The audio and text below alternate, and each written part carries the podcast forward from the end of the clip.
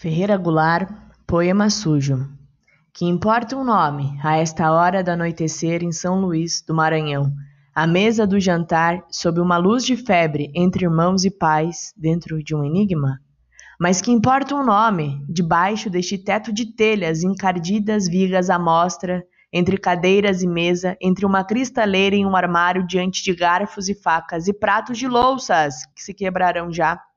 Um prato de louça ordinária não dura tanto, e as facas se perdem, e os garfos se perdem, pela vida caem pelas falhas do assoalho e vão conviver com ratos e baratas, ou enferrujam no quintal esquecidos, entre os pés de erva cidreira.